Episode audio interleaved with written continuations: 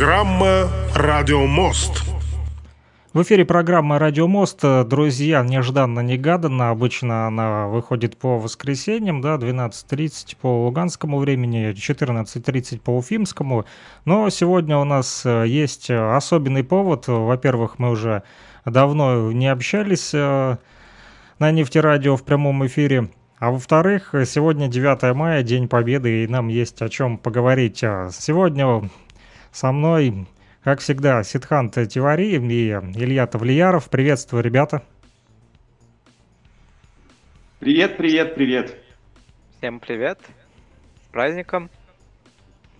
Вас тоже всех с праздником. Вот День Победы. Смотрю, сегодня у вас в Уфе был бессмертный полк. Э, вот э, Альберт э, Сатаров, тоже, кстати, радиоведущий, если он нас услышит в подкасте, то передаю ему привет, выложил фотографии, смотрю у него ВКонтакте, он со всей своей семьей, там и с портретами шагали они по бессмертному полку, а поэтому увидел, что у вас был бессмертный полк. А, вот кто-то из вас был сегодня на бессмертном полку?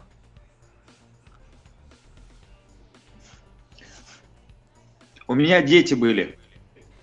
Отлично. Я сегодня отсыпался после вчерашнего э, кинопоказа, да, и всех подборов. Мы разбирали э, кинофильмы о Великой Отечественной и цифровали музыку с, э, с дисков. Вот сейчас заливаю я в интернет, но это еще долго. Там несколько гигабайт музыки э, с пятифонных пластинок 40-х годов. Будет а интересно я... послушать, э, особенно нашим любителям винила. Я думаю, вот программа возвращения в Эдем, кстати, тоже продолжает э, свое вещание. 14.10 по луганскому времени, 16.10 по уфимскому. Каждый четверг, пользуясь случаем, прорекламирую. Не забывайте, подключайтесь на нефтерадио.онлайн. Если не в прямом эфире, то а, ставим обязательно в записи а, программку «Возвращение в Эдем», где мы слушаем винил, шелак а, в том числе. А, вот, кстати, о показе. Вот мы так с тобой и не переговорили, вот э, некогда было, да. потому что ты таскал аппаратуру, ты написал, что там, я так понимаю, аппаратура, она еще и тяжеленная, да. судя по размерам э, того, что я увидел на фотографиях, которые ты прислал. Вот расскажи немножко про этот показ и про того э, замечательного изобретателя, вернее, э, техника, который привел в чувство этот киноаппарат,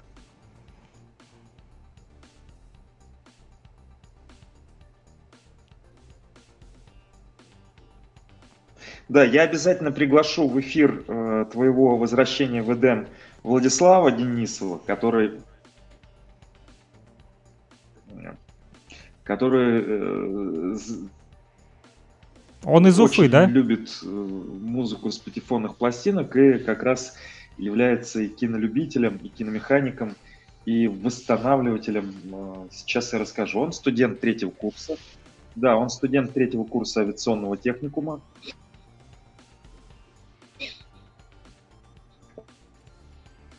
Он увлекается а, коллекционированием и восстановлением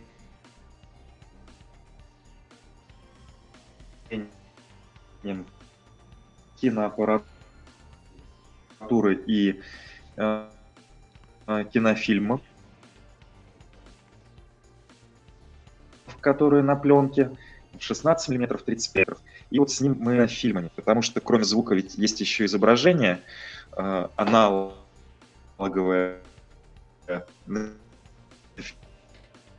физических носителях. И вот, вот это, эту частичку нашей истории, нашей культуры и нашего искусства э, собираемся показывать. Ну, не просто собираемся, уже и делаем. Вот во Дворце молодежи, который у нас называется в Уфе, Шлек-хаус, а по-башкирски это и есть. Э, по-башкирски, английски это и есть, как по-русски, Дом молодежи. Мы сделали два показа, а перед этим вот э, ребятам, которые из Луганска, из Луганской Народной Республики, из Красного Луча приезжали э, в Уфу на весенние каникулы, мы показывали фильмы. И вот позавчера мы уже э, фильм, сделали такой большой кинопоказ на трех киноаппаратах.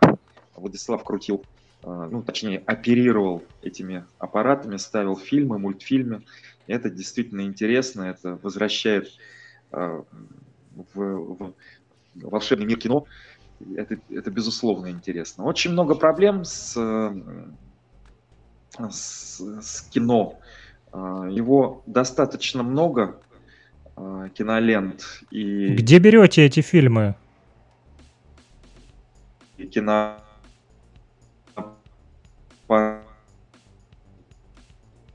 но ведь все нужно обслуживать, все нужно делать. А, спасибо тем, кто помогает.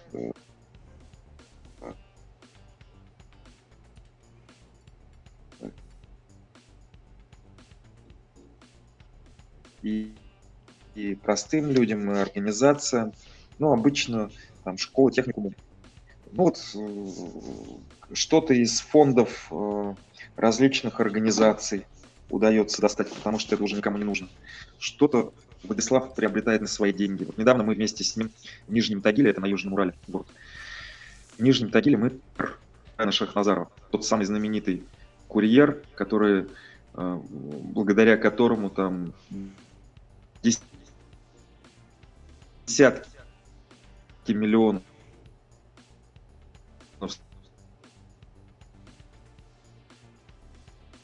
советских.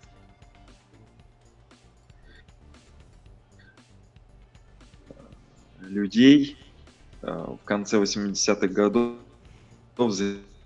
занялись брейкданс.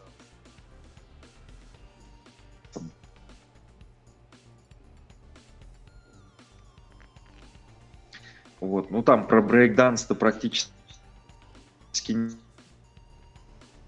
не было, но там было показано, как ребята молодые в Москве танцуют брейкданс. И после этого был просто тотальный. Я как узнал, буду продавить, отвечая на твой вопрос, ну, по-разному. Где-то удается взять бесплатно, где-то ленты приобретаются.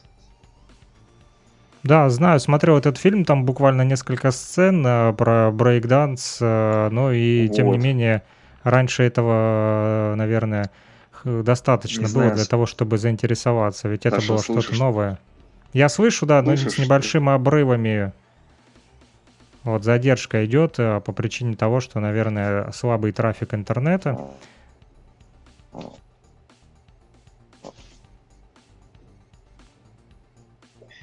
Сид, Проект ты интересный. В, в России есть энтузиасты, которые занимаются восстановлением техники. Не только, да? И вот э, как вы познакомились с Вячеславом? Вот где, где, где вы встретились? Очень, вот. очень большое дело. Хотелось бы, хотелось бы, чтобы э, вот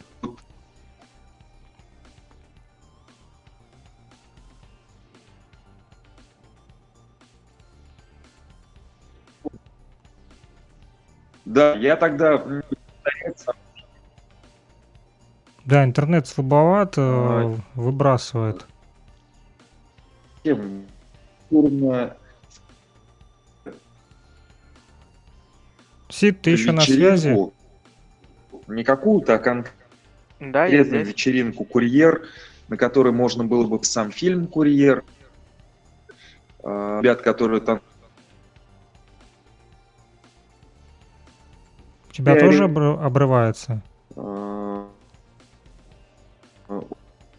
из города железнодорожный вместе там обдумывали, как же сделать резак для виниловых пластинок. Оказалось, что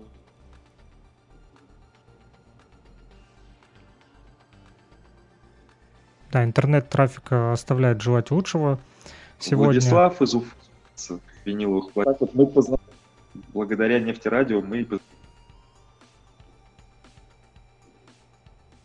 Саша, Саша, Саша. Да, да, да. Меня да, не обрывается. Я... Вы меня не слышите. Да, мы тебя слышим, но с перерывами твой микрофон на обрывается. А Сид, у тебя тоже обрывается? Да, я тоже с сильными обрывами слышу. Ну, видно, трафик, наверное, не выдерживает. Вот. э. Сид, сегодня мы э, разговаривали с э, гостем из Индии или из Ладаки. Вот, мне хотелось бы все-таки уточнить, так как я не особо а, вот э, так хорошо Ну ладно, разбираюсь. Передаю английском слово языке. вам. Э, Я Да, спасибо, Илья, спасибо большое. Вот просто Да. обрывается, и мы не не слышим э, тебя вот отчетливо. Очень сильные обрывы идут. Хотел уточнить у Сида вот по поводу сегодняшней нашей а, передачи, буквально до того, как мы вышли на Нефтерадио онлайн, то а, Нефтерадио онлайн еще а, выходила в эфире World Media Collision Jazz Lovers Television, такой вот интернациональный проект, который администрируется в Бразилии. Вот, и там был гость, гостья из Индии, э, которая рассказывала вот там про электрические автобусы. И там э, можешь вкратце рассказать, откуда гости и э, о чем был, в принципе, разговор? А, а, ну, да, была гостья из Индии. Я, честно, не спросил, откуда она. Точнее, я спросил, но это был часть э, большого вопроса, поэтому, видимо, она пропустила этот момент э, в своем ответе. Ну, судя по видео, как ты общем, понял, это то место, где тот ученый, о котором мы а, разговаривали Вот, в фильме, он снимается. Да, вот э, прям то видео, которое ты отправил, да, там вот, э, получается, сначала идет, э, получается, представление ее, а потом уже начинается вот мужской голос. И Это Макакову рассказ был, про вот этот мужской. эксперимент. Да. Не-не, вот сначала идет мужской голос Маккук, А. потом уже идет мужской голос э, как раз того ученого, Соном Вангчук. И как раз Ага. этот эксперимент с э, домами на разных э, энергоносителях, ну, то есть обогреваемые разными энергоносителями. Я так а, понял, это дома из глины, да? Да, это, короче, специальная ладакская глина. Кстати, для тех, кто не знает, Ладак — это территория на Северной Индии, такой регион. А, Я ну, читал, что она раньше принадлежала Кашмиру, тому самому, о котором мы разговаривали. А, Не, Ладак это это отдельное княжество, просто а, где-то сколько там 200 лет назад или сколько там а, оно было, ну оно присоединилось, ну то есть стало частью а, княжества а, Догров, это правящая династия Джаму и Кашмира так называемого. То есть И, там э, короли ну да, управляют, поэтому- монархи там. Не, я говорю, не, не, говорю про раньше, раньше. А, а 200 лет, сейчас какая там назад. форма управления? Ну, э, не, ну, сейчас, да, переходим к этому. А, не, я говорю, что Ладак это всегда был отдельный это, Государство. ну, территория отдельным княжеством, да, отдельным государством иногда тоже. Иногда с Тибетом был, но чаще всего с Индией. Ну, или, по крайней мере, отдельным, ну, независимым государством, которое э, культурно и цивилизационно считает себя частью Индии. А, вот, и Ладак просто вот несколько веков назад а, он был покорен а, Дограми, это правящая династия в, из Джаму, да, ну и как бы Кашмир тоже. Это тоже им индийцы, да? Да, да. И, ну, Догры это народ даже такой, вот, это и династия, и народ. А, они Ну, они принадлежат к индийскому народу. Да, это Догры это индусы, да, они Ага. из Джамму. А, да, и в общем, э, да, из-за того, что вот на вот в тот момент, когда э, вот княжество Джамму и Кашмир, к которому также принадлежал Ладак, э, присоединялся к Индии, да, то, так скажем, а, Поэтому вот Ладак оставался частью штата Джамму и Кашмир. То есть вот в 2019 году его отделили. Вот. А, Хотя вот в 47 году, или даже раньше, ну то есть вот во время того, как все это, а, как Индия получала независимость, вот э, Ладак и буддийская ассоциация, которая там, можно сказать, что-то типа э, муниципальной администрации, ну, роль муниципальной администрации выполняет, а, Ага. вот э, вот эта буддийская ассоциация, она отправляла правительству Индии, конкретно Индийскому национальному конгрессу, э, письма о том, чтобы вот э, чтобы их отделили от княжества Джаму и Кашмир. Угу. Вот, э, да. А, но тогдашний премьер Неру, он э, проигнорировал это все. Но, это тот, блин, который это очень- Да, да, вот именно он. А, То есть, ну, я про него не буду сейчас говорить, потому что сейчас праздник 9 мая, ладно. Да, я, я хотел, знаешь, еще что уточнить. Вот а, я не знал, что там догры живут. Ну, я знаю, там в Индии индусы живут. А можешь еще назвать какие-то коренные народы, вот как догры, которые на территории Индии проживают? А, Да, конечно. Но я буду называть их группами, потому что Да-да, К- конечно. Как ты считаешь? шта- штат Индии э, еще можно, можно подразделить на несколько народов. А, ну вот есть э, панджабцы, это я этнический панджабец. Потом есть э, джаты, есть... э, э, а, а, да, вот сейчас фильм был э, Арарар, даже в России показывали. Там Гонда, есть гуджаратцы, есть э, гуджары, это чуть другое, есть синд, есть э, ну, бихарцы, но Биха, в Бихаре там много разных народностей есть. Там э, есть э, кодовы, есть тулу, есть э, э, малаевы, есть беари, есть э, ам, тамилы, есть... Ну, внутри тамилов есть еще конгу и некоторые другие, но это, наверное, больше, ам, ну, как бы просто территориальное разделение скорее. Скажи, а народов. почему так много вот, А. ну, национальностей, ну, или народностей там, э, в принципе, они же все э, представляют один народ, индийский, почему вот так разделились на столько множества?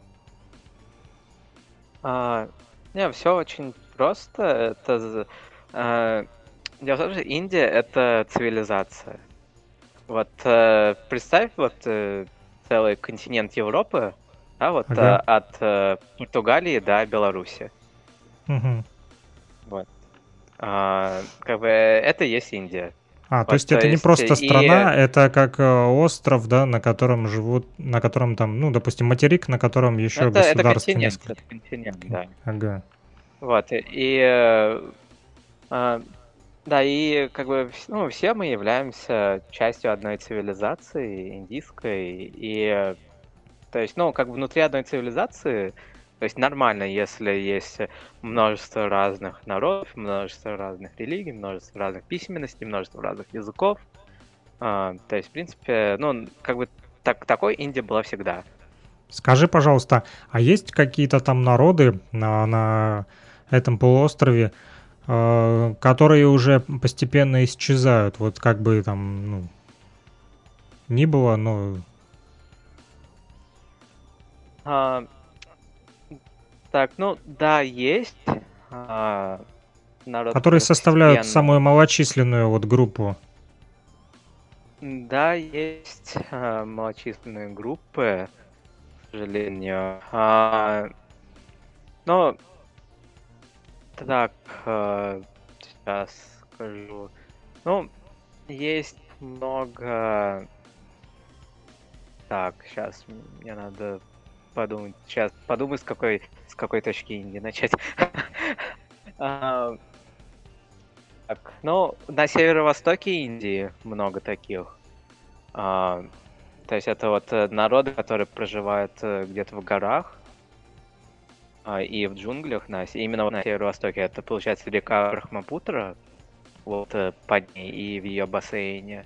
Очень много там мелких таких племен и народов, которые, ну, прям сильно отличаются друг от друга. И, то есть и они малочисленные, и постепенно их культура, ну, к сожалению, очень быстро исчезает. Но некоторые уже исчезли. Так. а, А, ну, в основном, то есть, если прям назвать, то это некоторые племена Наг, штат Нагаленд, а, Аруначал Прадеш, это тоже штат. Там в, в Аруначал Прадеш, там буквально по районам, а, то есть там своя некая такая культура есть. Прям, ну, очень разнообразный штат. А, ну, в, в этой в Мегале тоже штат. А, там вот, э, ну, он разделен условно на три части, формально только на две. И там как раз, то есть там есть два народа, Кхаси и Гаро. То есть и есть еще третий, это холмы Джентия, то есть там свои народы. И вот традиционная культура, по-моему, Кхаси, если не ошибаюсь, она уже почти исчезла. То есть там есть только парочка деревень, где только для туристов ее как-то сохраняют. И, по-моему, только одно, одна только деревня, где прям реально э, ею живут. А, так. Э, Хорошо. Ну, это северо-восток. Да. Давай ну, вернемся все-таки. Давай вернемся э, к нашей науке и к нашей ладаке и к нашей, ну я имею в виду потому, как мы начали э, с нашей гости, которая, которая сегодня рассказывала в том числе там про науку. Вот расскажи, о чем удалось узнать у нее, что нового а, для а себя вот, э, подчеркнул. Них... Э, для начала, кто эта гостья компания... была? Как ты понял, чем она занимается? Она в каком-то университете преподает? Нет, э, ну, может быть, и преподает, я именно это не спрашивал. А, ну, вот как она объяснила, что их компания занимается, а, можно сказать, продвижением и коммерциализацией а, вот этих вот технологий, а, вот э, электро, и также они сейчас а, на пороге к а, продвижению водородных технологий. Именно в плане коммерциализации а, технологий, ну, то есть, ну, в основном это в транспорте, но не только транспорт. То есть, э, а, то есть и настройке может использоваться, и, ну, в разных самых сферах, то есть сама технология, в общем, производство данных, э, электро... Ну, то есть э, энергогенераторов, как по-другому назвать, двигателей. Вот, и, и да, сейчас они в основном занимаются электро, да, они сейчас э, э, раскручиваются в Индии, есть, э, она, по-моему, сказала, упомянула Карнатока, это штат, там у них сейчас будет строиться э, это самый завод по сборке или производству каких-то там электро этих штучек. А, ну, эти потом штуки, электроштучки используются как раз вот, ну, как пример в электро, электроавтобусах э, и э, других разных вещах. А, ну и как я понял, вот в тех домах, которые на видео были, а, которые, вот, э, с которыми Соном Ванчук э, а, как раз таки делал свои эксперименты, как я понял, тоже с этим как-то связано было. А, вот, и получается, я дальше потом начал расспрашивать по электро, про электроавтобусы, потому что, ну, это такая больше бытовая тема.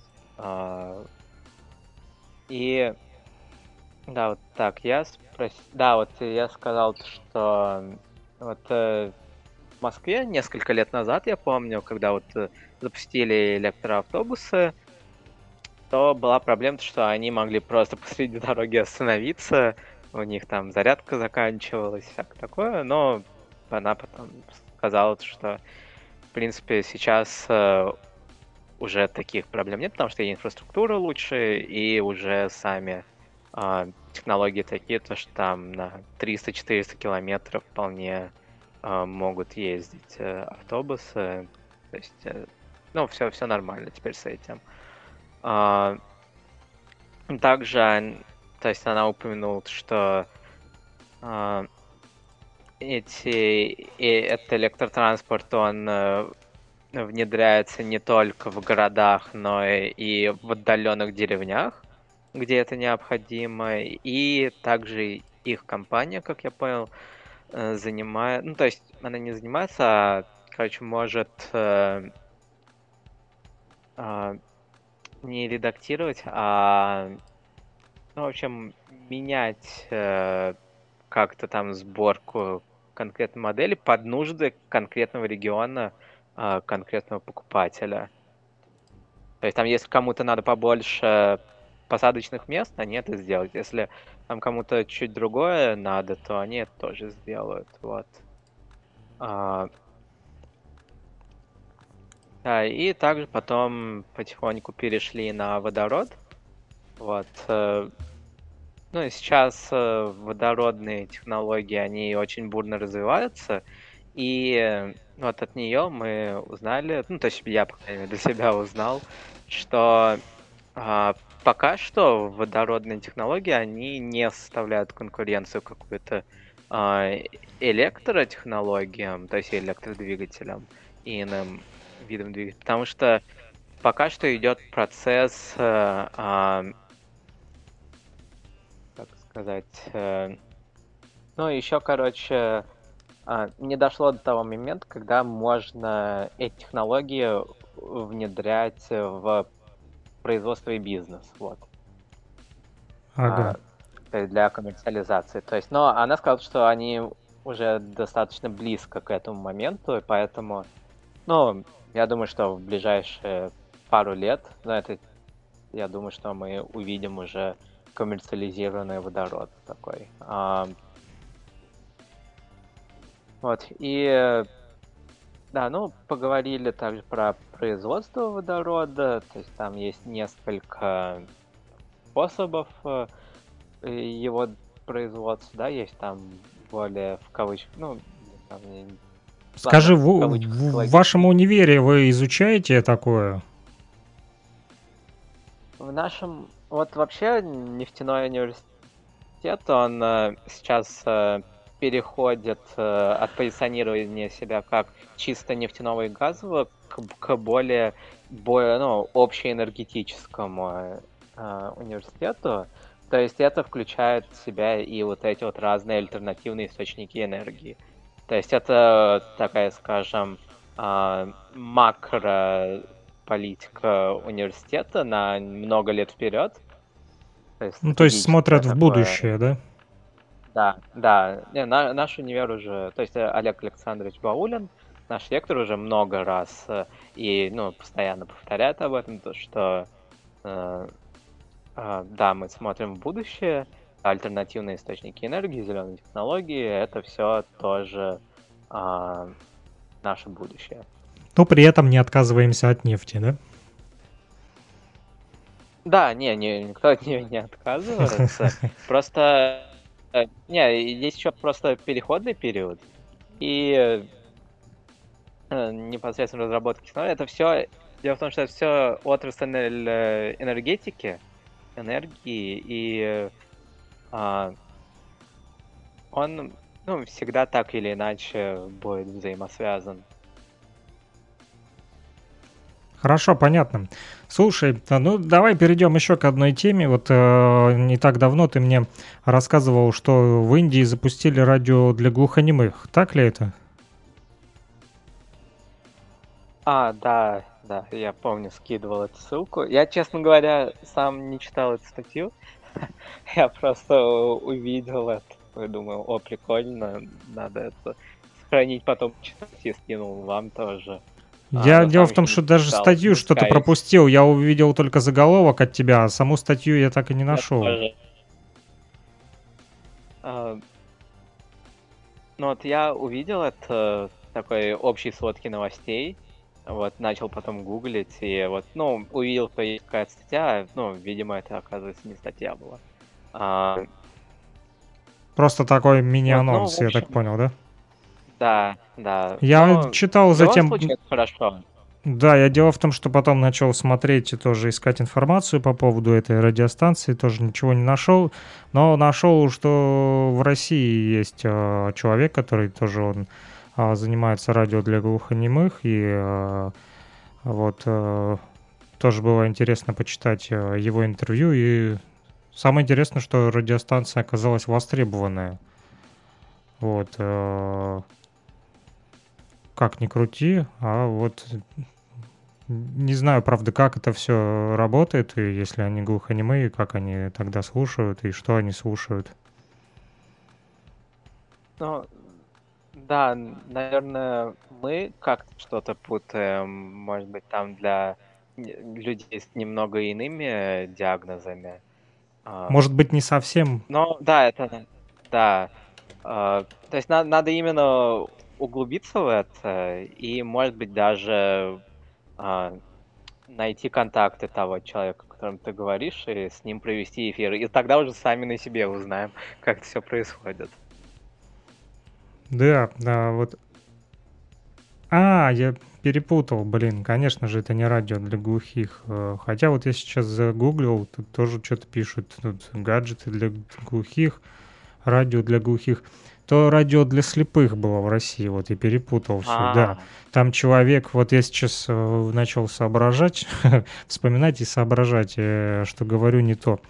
Вот, э, что есть на самом деле. Да, это радио для слепых. Я вспомнил почему, потому как из интервью запомнилось, как человек рассказывает о том, что вот люди, которые видят, да, они ощущают все не так, э, как те, которые слепые. Почему? И вот он э, приводит э, там примеры того, как он описывает вещи, допустим, если мы там смотрим на какую-то вещь, мы видим, да, там, что она там желтого цвета, там, вот, там большая, там, ну, а он э, передает информацию про эти вещи с точки зрения не того, что он видит, а как он ее на ощупь, то есть он чувствует ее, вот, и он эти ощущения уже передает. То есть не то, что видят наши глаза, да, а то, что вот он именно чувствует э, рукой, там, когда трогает эту вещь, да, и он э, пытается вот объяснить вот это вот все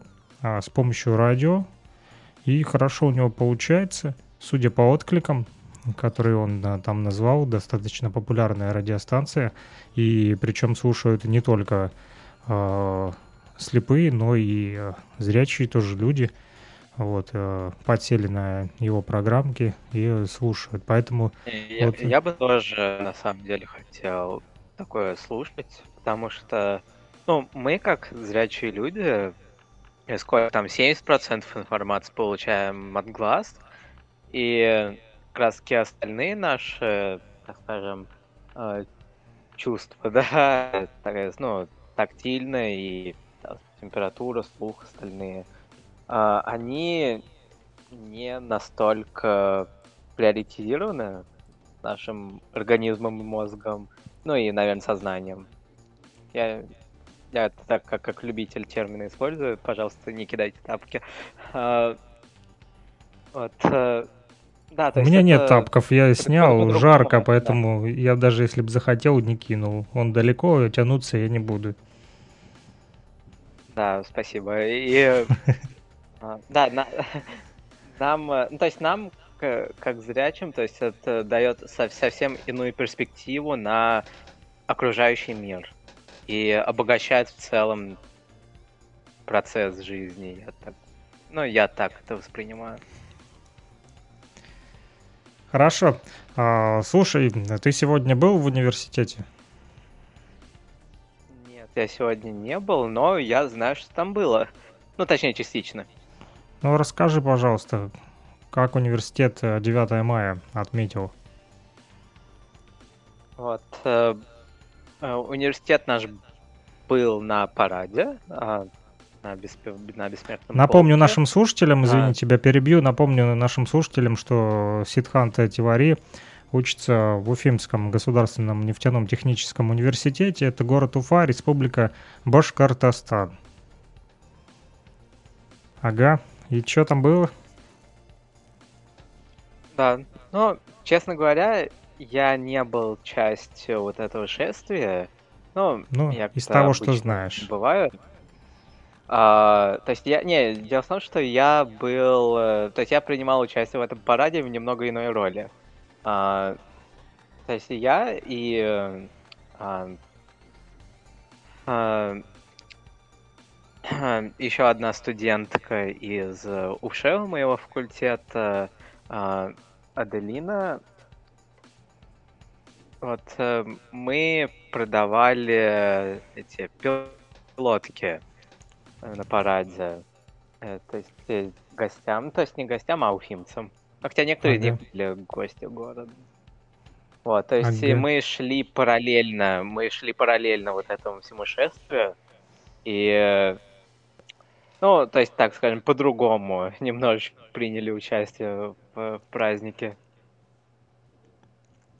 Вот, а от на- нас, то есть от э, Уфимского нефтяного, там были флаги, там были все, там была наша символика, э, шли от э, остановки спортивная до, по-моему, горсовета или даже чуть дальше до Юрюзани. Я честно не знаю, докуда там при- точно, но где-то вот до туда вот. А, Слушай, скажи, вот ты как студент России, но еще и, э, ну, я не знаю, правильно будет сказать, уроженец Индии, ну, то есть э, житель Индии или просто э, человек, у которого корни Да, в давай- Индии, как, давай, чтобы не, не а, обидеть. давай скажем представитель. Представитель. Представитель Индии. Ты как представитель Индии, э, как относишься э, к 9 мая и э, вообще считаешь, нужно ли его проводить и вот э, твой взгляд Да. на этот Да, праздник? я, я 200% за, а, потому что, а, ну, да, есть э, это, э, есть эта часть, которая, в принципе, всегда нам рекламирует то, что э, это э,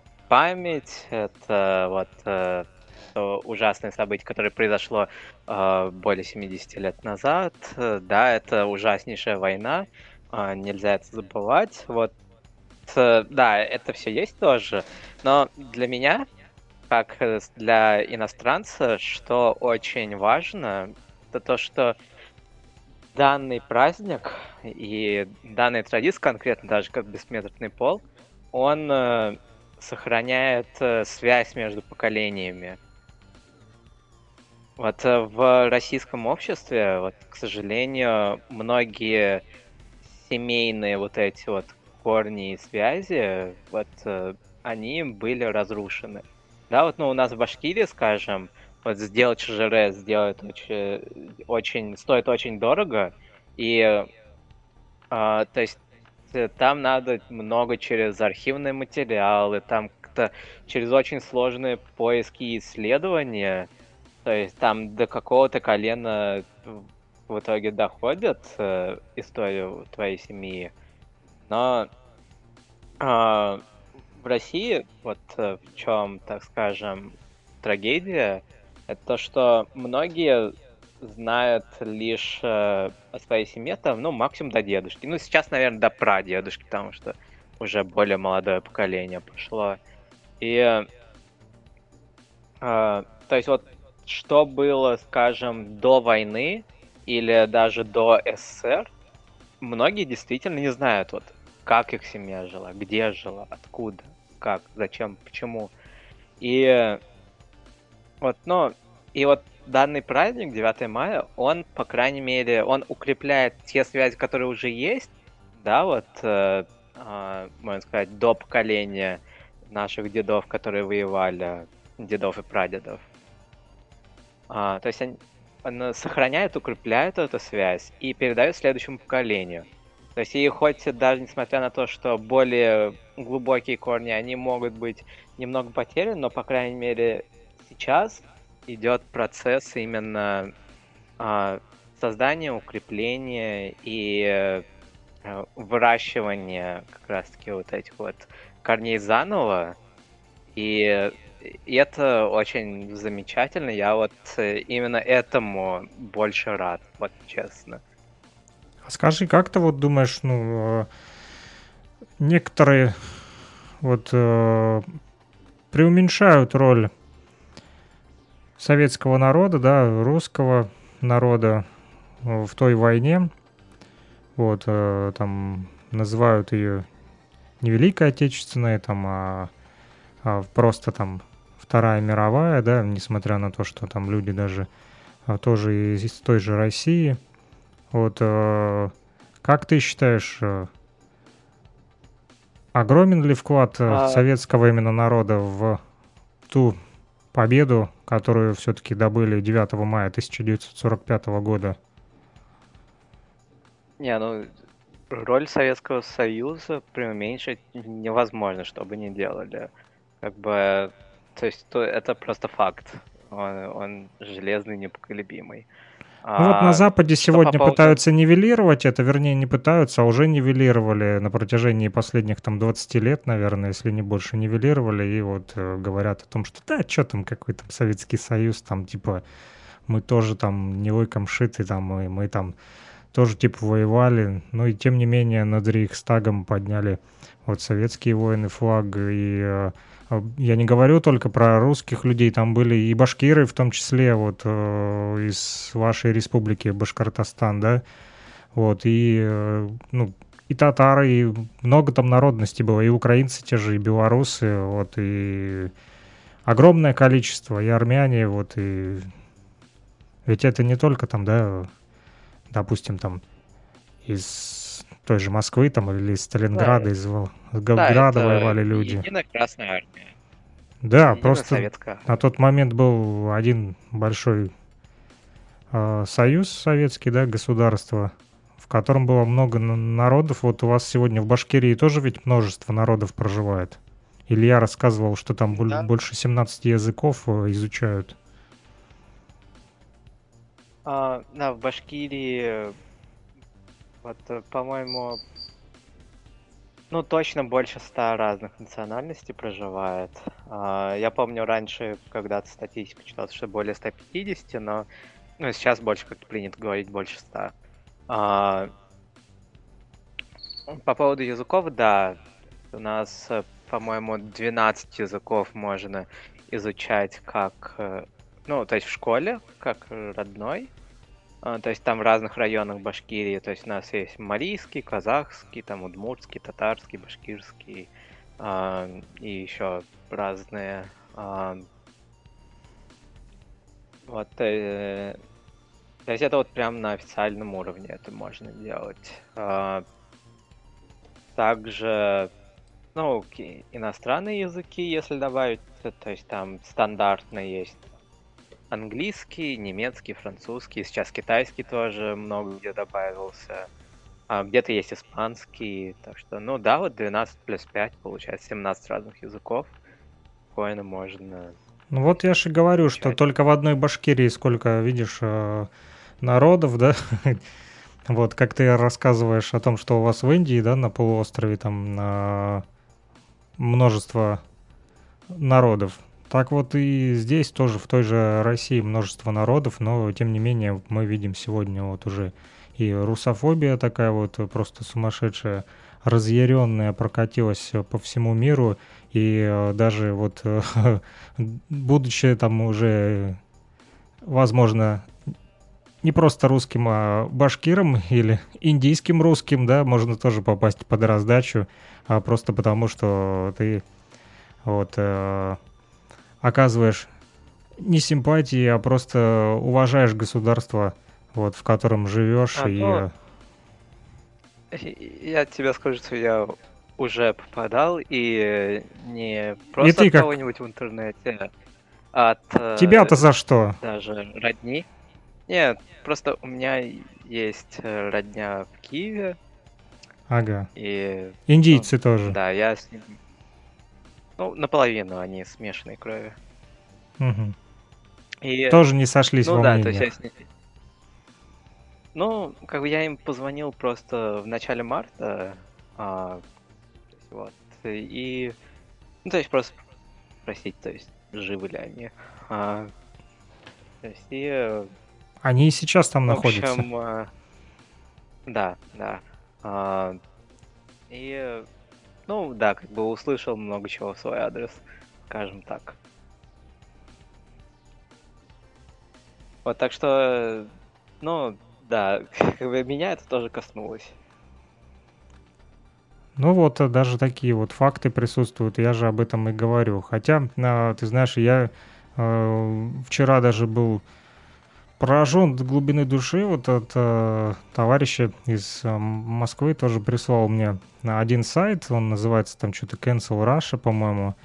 А вот я когда открыл, то просто ну, офигел от э, того потока русофобских там текстов, причем на английском и на украинском языке, где прямым открытым текстом призывают э, жителей там и всех деятелей культуры, искусства, музыки, всех владельцев компаний, бизнеса э, во всех странах просто игнорировать э, всех, кто проживает в России, и э, все, кто с территории России будут обращаться по какому-либо вопросу там в плане бизнеса, экономики, неважно там э, туристических поездок, э, каких-то сделок э, по тому же музыкальному бизнесу, либо там в искусстве там какие-то проекты делать совместные. То есть призывают разорвать полностью отношения с Россией э, и э, вообще не вести никакой диалог. Я просто, если честно, офигел от такого потока э, русофобии. Ну, я все, конечно, понимаю. но я лично не встречал в России пока что, ну, за исключением там каких-то, конечно же, радикальных э, криминальных групп, которые находятся вне закона, но вот так вот, что по открытым текстам там э, официальные лица э, с того же Министерства культуры там заявляли о том, что вот там не общайтесь, там не ведите никаких э, проектов, не делайте э, там с каким-то народом. Я такого не встречал, наоборот, всегда вот Россия выступает за развитие взаимоотношений там в плане экономики, бизнеса, культуры, вот искусства и ни от кого не закрывается, ну вот на мой взгляд. Ты как это видишь? Закрывается ли А, Россия сегодня от других стран? И, А, призыв, и призывает ли Россия- разорвать отношения с кем-то? а, нет. А, то есть, ну, даже если это в какой-то степени происходит, то это вот настолько маленькое, что вот, ну, как бы по сравнению с тем, что делает Запад, просто вот а, как-то вообще, а, то есть, ну, как песчинка в пустыне. Ну, Я просто смотрю, та же Африка, я не знаю, как, ну, Индия, я думаю, тоже поддерживает Россию. Та же Африка и Азия, э, они не особо как бы поддерживают ту политику русофобскую, которую проводит сегодня Европа и Соединенные Штаты Америки. Тут, э, тут как раз таки, а, ну вот э, за последние пару месяцев, э, да, если вдруг нас слушают студенты международных отношений, то тоже вам на заметочку. А, да, вот на разных вот как таки форумах и переговорах э, между вот представителями, ну, высокими представителями разных стран, как раз таки и Европы, и Африки, и Азии, и России, а, то есть что вообще, какая картина складывается? То, что вот коллективный Запад, а, они гнут свою точку зрения, да, а, ну, Россия, конечно же, защищает себя, а, а, остальные страны, ну, типа Африки, Азии, для них вот этот конфликт, он просто, просто вот э, очередной среди множества, там, начиная от Ливии, Афганистана, Ирака, да, просто, ну, просто к этому вот э, списку добавляется еще Украина. Вот Они уже это проходили, так скажем, да? Ну, да, то есть э, многие страны сейчас просто, то есть, ну, а, не гнутся под э, Запад просто потому, что они видят, ну, блин, типа, что нового произошло? Вот, ну, серьезно. А, как бы, Да, просто вот единственная разница то, что вот когда происходит что-то в Африке, да, там на Сомали или там в, э, в Мавритании, в Мали, да, то есть то всем пофиг. То есть нет такой реакции, просто все игнорируют. А и вдруг это произошло на европейском континенте, то все вдруг завыли. Хотя произошло по масштабам, возможно, даже нечто поменьше, чем то, что происходит там в некоторых странах. А, ну, ну угу. то есть просто вот двойные стандарты на лицо. Я вот нашел сегодня э, интересная статья попалась на, на глаза. Если у тебя есть время, быстро зачитаю. Она не такая уж большая, тут буквально на 4 абзаца. Есть время еще поговорить? Да, да, есть. Вот, и вот пишут, э, называется она Африка, нейтральный статус, и вот пишут, что Запад столкнулся с новой напастью на фоне украинского кризиса, и так слабеющие политические связи с Африкой могут окончательно разорваться. Особенно им угрожают попытки США силой заставить африканский континент охладить отношения с Россией. И вот пишут, что в украинском конфликте страны Африки заняли подчеркнуто нейтральные позиции, как и Латинская Америка и большая часть э, Азии. Они не присоединились к антироссийским санкциям. За последние 8 лет товарооборот между Россией и Африкой вырос двукратно, и черный континент, в кавычках черный, не собирается рисковать и лишиться российских товаров, особенно продовольствия в условиях наступающего кризиса. Это не может не вызывать смятения в Вашингтоне, где пытаются усилить присутствие в Африке, центре бурного экономического роста. Даже нынешний посол США при ООН Линда Томас Гринфилд была во многом выбрана именно из-за наличия опыта работы по африканскому направлению. Сейчас она пытается вынудить Африканский Союз хотя бы декларативно осудить военную операцию на Украине. Однако ее стратегия вызвала обратный эффект. Все больше стран Африки начали раздумывать о возвращении старой доктрины неприсоединения в новом глобальном противостоянии. При этом влияние западных стран, особенно Франции, на фоне провальных спецопераций и падения близких им авторитарных режимов стремительно снижается, пока военное присутствие России в Африке растет. Повторяется история с Индией, которую США так неумело пытались продавить в вопросе Украины, что поставили под угрозу существования антикитайского альянса КУАД. США не могут предложить Африке ни дешевых энергоносителей, ни продовольствия по доступным ценам. Попытки одним лишь кнутом без пряника повлиять на позицию Африки приводят к обратному эффекту, и потеря так называемого черного континента для западного миропорядка станет еще одним долгоиграющим последствием украинского народа. Вот хочу тебе еще показать, слушатели не увидят, вот, хочу тебе показать э, фотографию. Э, здесь есть еще картинка. Континент африканский. Вот сейчас э, сделаю тебе демонстрацию экрана. Вот, открою. Видно тебе? Так, да? Ну, я надписи не вижу, но... Написано что-то Russia's oil and mining deals and military links with African states. Февраль 2022, я так понимаю. А, вот, ну я э... примерно понял, о чем это, хорошо. Ну вот о, о чем это, как ты понял? Ну, в общем, это про, э, про ресурсы, э, то есть где Россия присутствует, но также где э, Россия ну, помогает именно э, вооруженными силами. То есть, ну, это страны как Мали, скажем. Там они, по-моему, официально запросили помощь России.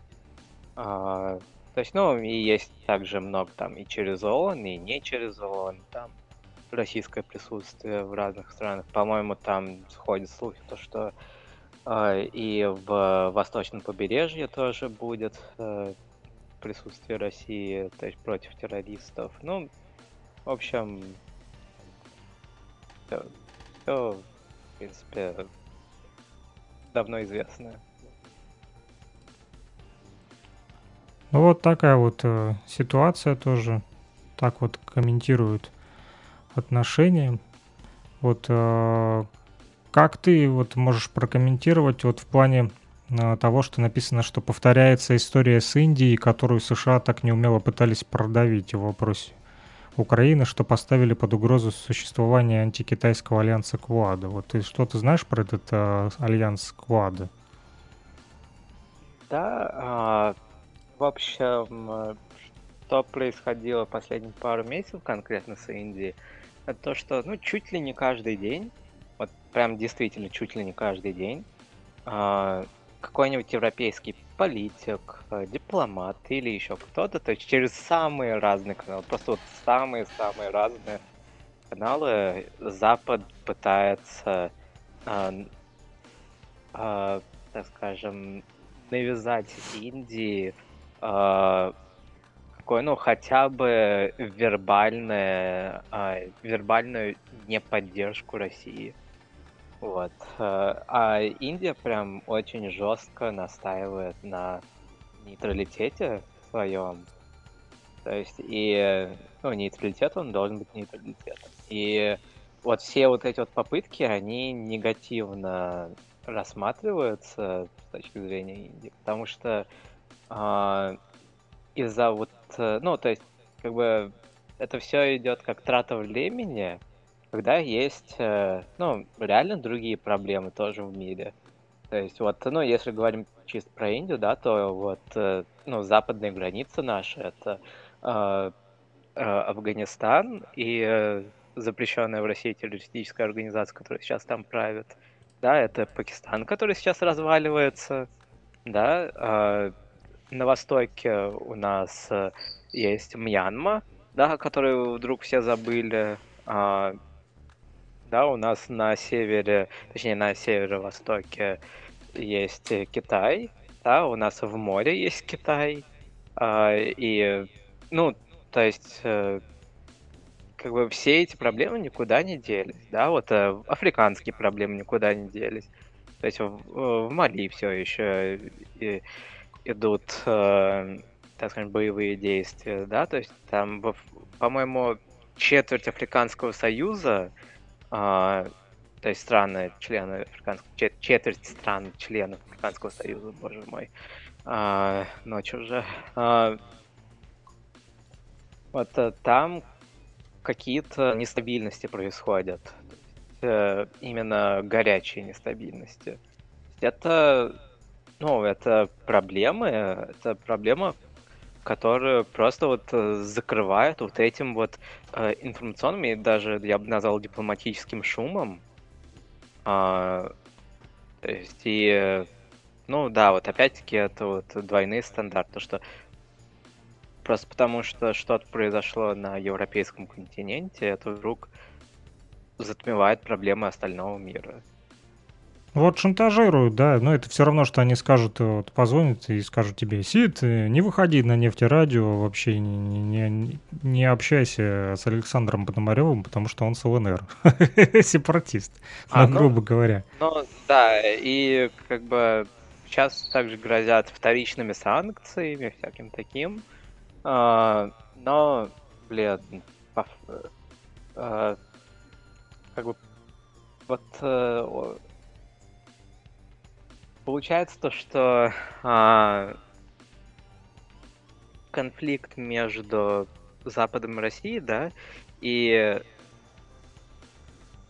с какого-то перепугу остальные страны тоже должны быть против России. Вот просто я не понимаю, почему так вдруг в, в этом коллективном Западе. Ну вот я же об этом и говорю, вот, э, взять э, тот же сайт, да. да. Тут, э, ага. Нет, тут знаешь, вот э, как раз-таки очень есть э, фундаментальная разница между э, поведением России в целом, историческом поведении России, и поведением вот как раз-таки Запада. Это две разные, так скажем, философии, которые можно э, в одном предложении э, э, как, как я, я уже под ночь... Опиши. Заговариваюсь. Вот, ну, в общем, да, описать вот. То есть для России тот, кто не против нее, он за нее. А для Запада все, кто не с ним, те против него. Угу. Вот. И как бы сейчас вот даже на примере Индии, Индия нейтральна. То есть с точки зрения России, Индия не против России, значит Индия за Россию. Угу. С точки зрения Запада, Индия не с Западом, значит Индия против Запада. Вот именно это мы и видим.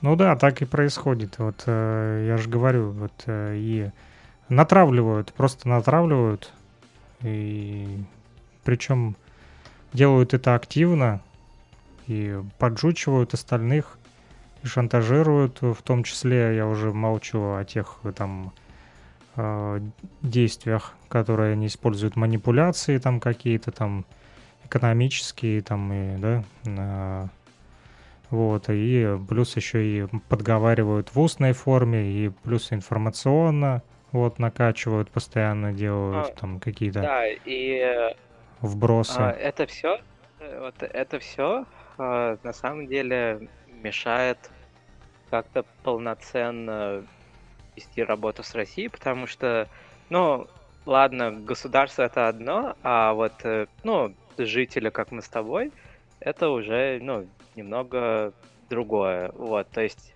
э, ну, бизнесмены, разные компании, да, частные, они э, не хотят рисковать потерять вот европейский рынок из-за того, что они работают с Россией.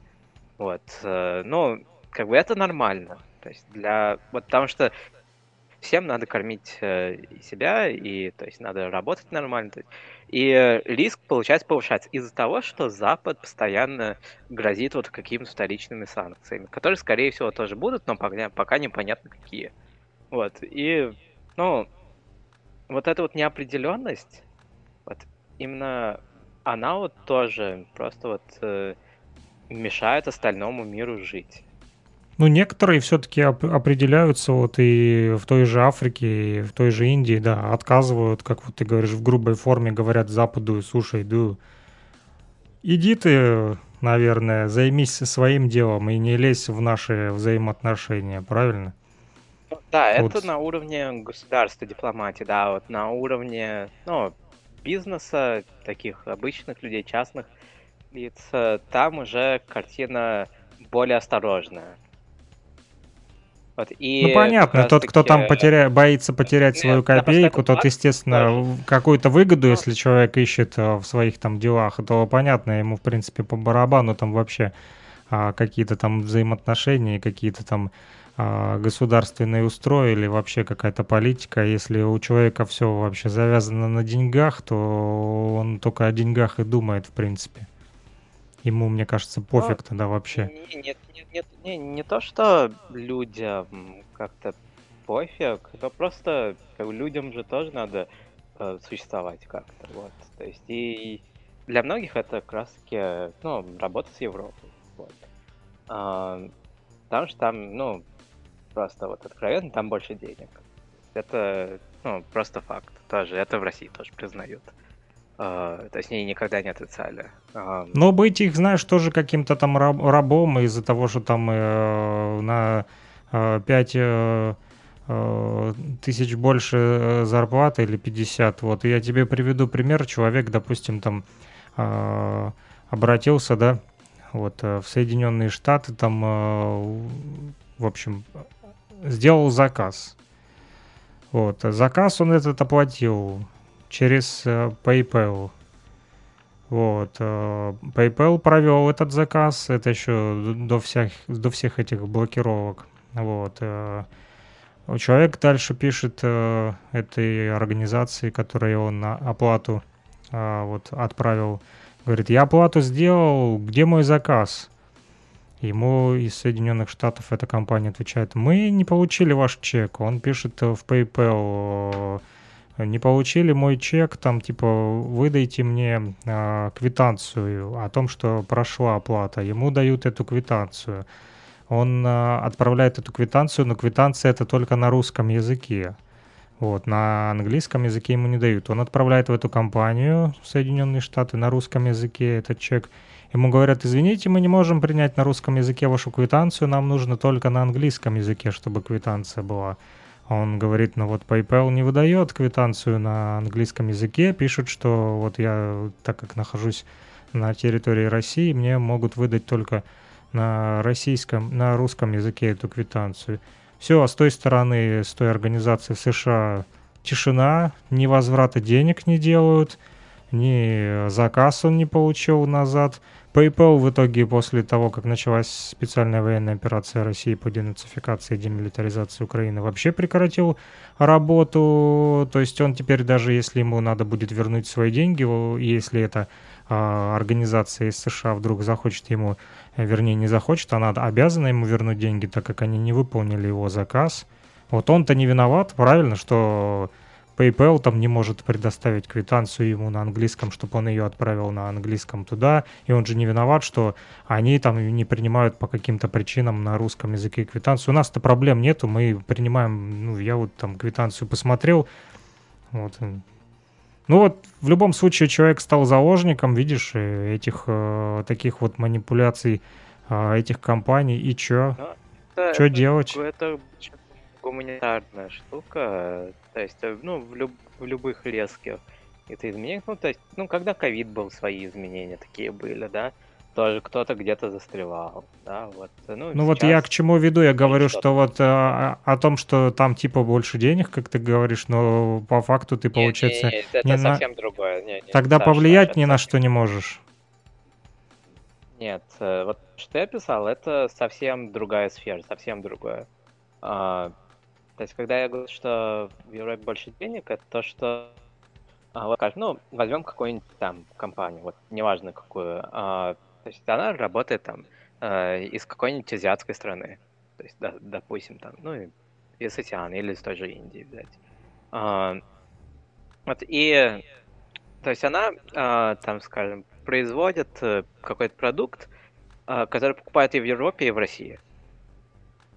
Вот в Европе скажем, а, покупают в 10 раз больше, чем в России. Вот, э, просто потому что в Европе такая вот э, лучше покупать способность, там рынок покруче и всякое такое. Вот э, будет ли этот человек, а, которому надо кормить свою семью, и не только свою семью, но и своих сотрудников, рисковать потерять весь европейский рынок для поддержки России? Которая не может ему вот э, в 10 раз больше вот, это вот э, компенсировать. Вот не будет он это делать. Вот, э, и вот я, под, я вот это вот имею в виду, когда я говорю, что вот, вот на уровне какого-то там частного бизнеса вот идет больше осторожности.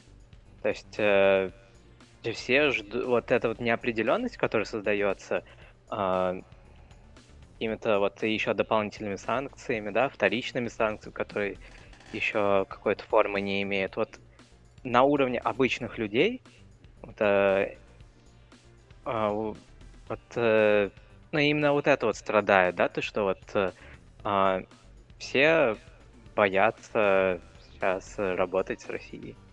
Но к страданиям-то этим принуждает все-таки не Россия, а Запад, правильно? Да, Ведь он да, начинает... Да. Не, я про это и говорю. Шантажировать таким способом и манипуляциями. И настраивает людей против России, тех же, которые, да, вот, как ты говоришь, бизнесом занимаются и не хотят потерять. то есть они не против России, они просто вот... Э, э есть неопределенность, и риск слишком большой для них. Вот и когда есть уже более четкие правила какие-то, да, и какая-то определенность, то там уже они будут продолжать работать с Россией там какими-то обходными путями. Ну вот Запад вот, прям э, так и, и хвастается с, постоянно своими там пакетами санкций, там мы уже там 2000 какой там 2022 пакет санкций скоро наведем на Россию, и мы ее уничтожим прям в открытую, там так прям говорят о том, что они занимаются манипуляциями. Ну, да, вот... Э, Они же этого даже не скрывают, при этом э, Россия не закрывается ни от кого. Ну, только в ответку там дает какие-то тоже, да, там э, контрмеры принимает, вот, я так скажу, принятие решительных уже мер, когда наступает, да? И, тем не ну, менее, да, им и... не нравится, Западу не нравится, когда Россия начинает свои какие-то условия диктовать. Вот сказали, будем газ за рубли вам только продавать. Все, уже начинают там сразу искать какие-то подводные Но камни, ответы, там что-то. Да, ответы России, они, а, получается, ну, не асимметричные, я даже не знаю, правильно называется. То есть э, Ну а вот ну, почему? каждый пользуется, а, то есть тем, где у него есть прям преимущество над Ну другой правильно, а, а- стороной. а И почему? идет, э, идет именно а, использование как э, оружие вообще всех абсолютно сфер.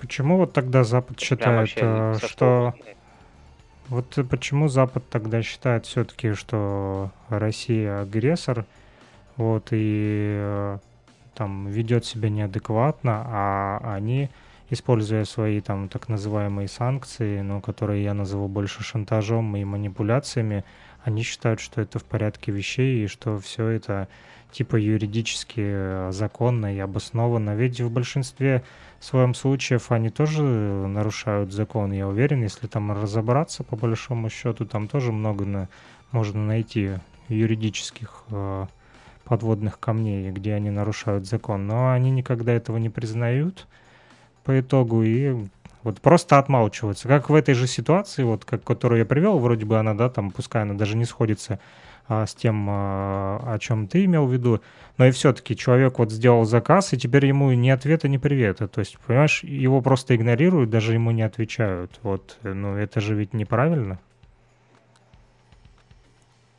Ну, да, Но ну, если человек, это- если организация взяла на себя какие-то обязательства, да, что вот она принимает а, оплату там и обязуется а, за эту оплату оказать услугу или там а, человеку предоставить какой-то товар, заказ, она должна выполнить свои обязательства. Если она не может выполнить свои обязательства, то она должна хотя бы по факту вернуть свои деньги или хоть какой-то ответ даже человеку дать. А здесь ну, больше похоже как на обычный кидок.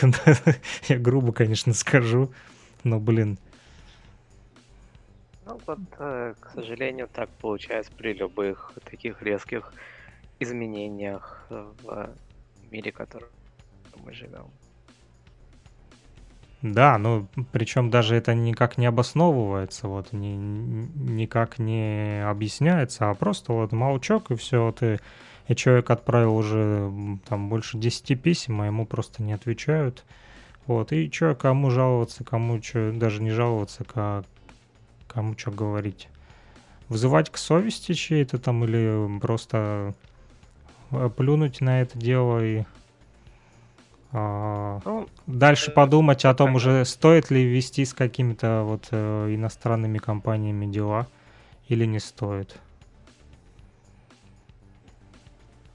не, ну, тут ко- конкретно этот случай, ну, честно, Ну, А. возможно, это частный случай, но тем не менее. Конечно, понятно, что такое может, может быть в любом государстве. Можешь обратиться Ну, там и в России, там не э, выполнят нет, заказ. На самом деле, Но здесь ты хотя бы можешь с, э, пов- повлиять, допустим, да, там на- найти человека, там, э, грубо говоря, его там какой-то ответственности притянуть, там, то там не к кому обратиться, вот, кому писать, кому звонить, кому что говорить. Дайте жалобную Это- книгу, дайте жалобную книгу на нефтерадио. Есть. Проблемы с платежами, они есть сейчас вот и в Европе, и в Америке. Да, а, как бы, ну, многие русские с этим столкнулись. а, то есть, э, вот, по-моему, студенты в Европе, у них там, в общем, там им стипендия не приходила, а, там, ну, тоже какой-то трэш был вот жесткий. А, то есть и они там не могли получить деньги, которые им отправили родители. То есть, ну, вообще много чего было. А, то есть я говорю именно про российских студентов в Европе. И а, ну, как бы и сами по себе банки вроде как и не виноваты, потому что вот, э, ну, платежи, а, как бы, ну, санкции же именно их касались тоже.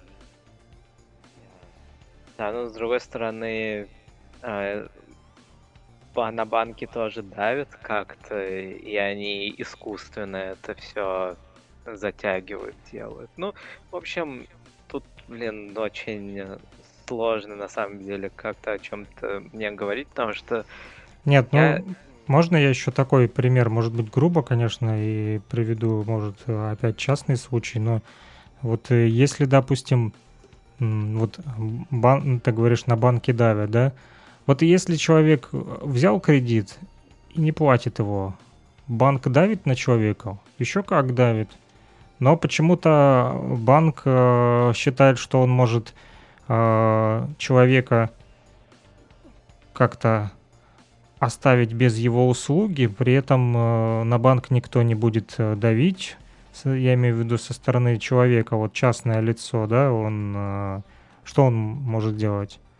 Пойдет пожалуется, напишет там какое-то заявление куда-то в правоохранительные органы, там подаст в суд, ну, естественно, что у банка больше возможностей там и в суде, да, вот, и финансово даже юридически, чтобы помощь себе а оказать э, не каждый способен оплатить эту юридическую а, помощь, я имею в виду обычного рядового гражданина, да, его, но если вот э, рядовой гражданин попадает в тиски к банку, банк его тут же наказывает э, и не спрашивает, есть у него возможность там оплатить, нет, вот я считаю, что банк должен точно так же относиться к своим тогда обязательствам невыполненным, выполнять их четко, сто процентов.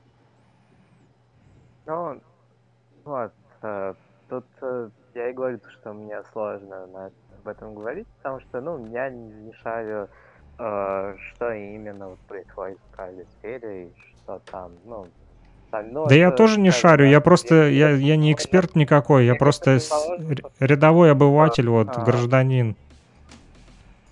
Да, вот с, точки зрения обывателя, вот смотри, если вот, скажем, банк, да, а, а, у него вот этот вот русский клиент, который там пришел перевод э, денег из России. А, да, то есть э, он, э, вот этот банк, он, естественно, а, должен и по своим правилам, да, и вообще по всем просто вот дать деньги этому человеку. А, да, но тут, кажется, что когда говорят давят на банк, то это уже искусственно а, со стороны правительства э, давить и там, ну, задерживать там на 7 дней, на 10 дней платеж.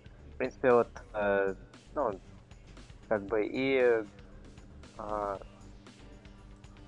банк в, этом случае уже в такой вот, э, ну, между двух огней. С одной стороны, да, у него есть вот это вот обязательно, с другой стороны, его там и э, прессуют. И, ну, то есть тут э, э, говорить то, что э, в данном случае банк как-то виноват, то, что его, то, что он так между двух огней, э, ну, находится, это тоже как-то совсем справедливо. Вот ты опять ну, защищаешь тут... банка, а не человека. Я говорю, ты, что... ты на стороне банка всегда. Не, я говорю, что на ситуацию надо просто более адекватно смотреть. Так вот, я же смотрю как бы, адекватно. Да, Человек, точки, блин... Точки... Не, смотри, вот э, с точки зрения человека, да, я полностью с тобой согласен. Но у нас уже есть также и с точки зрения банка, и точка зрения правительства, которое в него давит. Да, а, только с точки вот, зрения банка, б... опять же, с точки зрения банка, банк с точки зрения своей не входит, э, вернее, не смотрит э, с точки зрения человека на ситуацию человека. Почему мы, человек должен смотреть только на ситуацию банка с точки зрения банка, но не наоборот? Должно же быть равновесие какое-то. Нет, почему человек будет э, э, входить в положение в банк? Нет, человек будет требовать свои деньги. Правильно. Так не должно происходить. Нет, с, с этим полностью согласен. Э, против, против этого ничего не, не имею, не говорю. Хорошо. Ну ее всю эту тему, в общем, мутные банки, эти самые санкции. Слава богу, что э, мы живем в России. Вот, и э, вот, ну, я хоть и в Луганской Народной Республике живу, но все равно уже говорю, что живу в России, так как уже и получил и паспорт Российской Федерации. Вот, и э, все больше и больше уже интеграция проходит. У нас, кстати, вот сегодня, 9 мая, подписал указ глава Луганской Народной Республики о том, чтобы на один день вернуть название городу Луганску Ворошиловград, как вот было э, при Советском Союзе. И вот сегодня, 9 мая, э, город Луганск называется Ворошиловград. А, а, да, у меня два вопроса. Что означает это название? И второе, какое было название у города до Советского Союза? Ворошиловград, э, это ж э, Ворошилов был такой знаменитый. А, Наш земляк, он э, проживал у нас вот на территории. Ну, тогда еще, когда он родился, это, конечно же, была а, Российская империя. Вот э, э, Климент Ефремович Ворошилов, если знаешь, был такой военачальник советский. Вот такой, знаешь о нем? да. Ну вот, э, Ворошилов, э, даже есть памятник у нас Ворошилову в городе Луганске. Вот, э, и сейчас тот город, где он родился, называется Лисичанск, где, кстати, идут сейчас активные бои за освобождение этого города от оккупационного киевского режима, который сегодня там просто творит бесчинство. И вот, э, несмотря на то, что Климент э, Ефремович родился вот э, в этом городе, но тогда он назывался не Лисичанск, он э, в Российской империи э, родился. Вот, э, тогда это была еще Екатеринославская губерния, назывался населенный пункт Верхняя. Вот, это уже а, после при Украине там и назвали Лисиченск, вот, а, а, так или иначе, вот, и так как а, Ворошилов а, непосредственно в семье рабочих, вот, а, родился и воспитывался, вот, и работал в том числе на предприятиях а, в Донбассе. И за его заслуги, в том числе в, на военном а, пути, да, на фронте, вот, э, назвали город, соответственно, Ворошиловград, придали ему значение, ну, такое вот название. А Луганск, потому что река Луга, Луганка, Лугань там есть, вот, на реке на Луганке расположен город, вот, поэтому назвали Луганск. Вот, а, а был он Ворошиловградом с 1970 по 1990 года. Вот. А, ну, менялся, туда-сюда менялось название, на самом деле. Был и Луганск, Варшавград, Луганск, Варшавград, вот э, тот как раз-таки советский, естественно, что при советском э, периоде его назвали Варшавградом. Сначала он, конечно, Луганском назывался, потому как на реке Луганке а, был, а уже при Советском Союзе Варшавградом назвали. Вот. Вот такая вот история. Это если вкратце. Интересно. А, то есть Луганск это первое название было. Ну да, получается, Луганск было первое название. А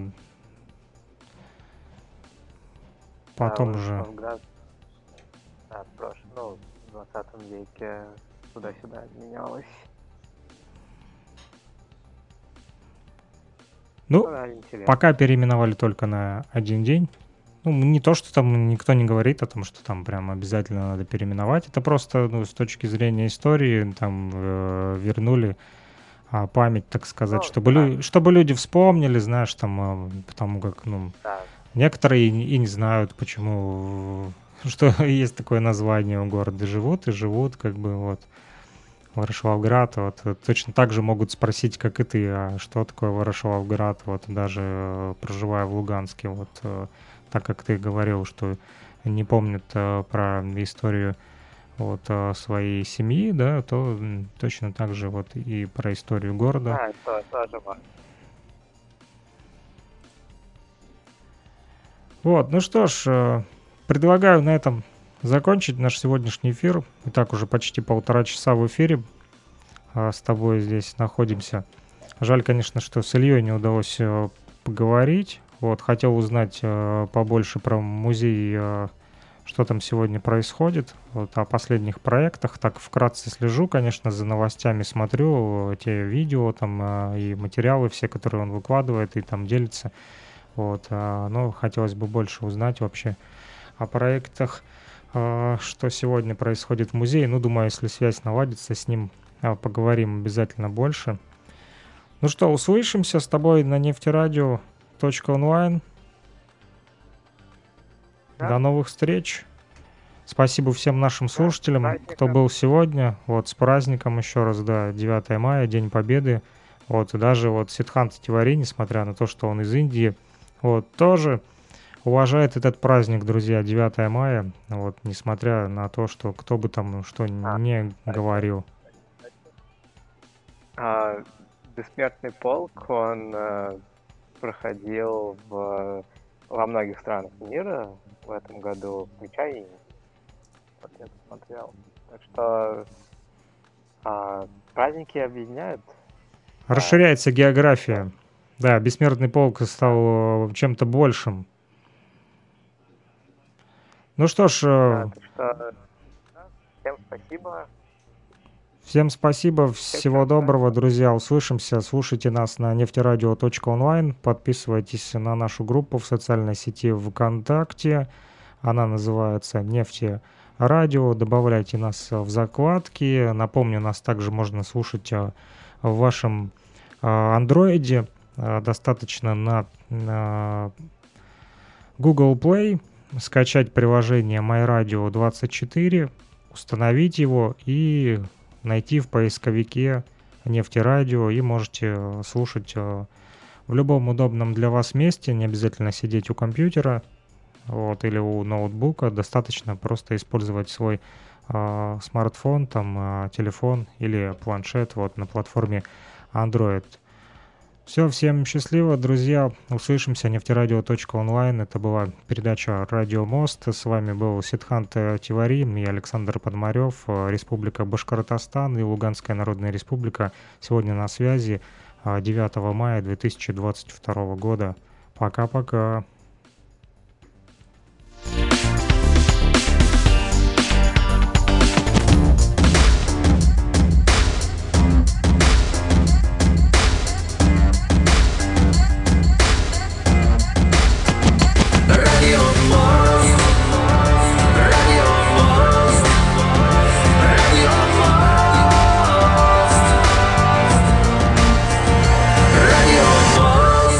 Эфире программа «Радио Мост».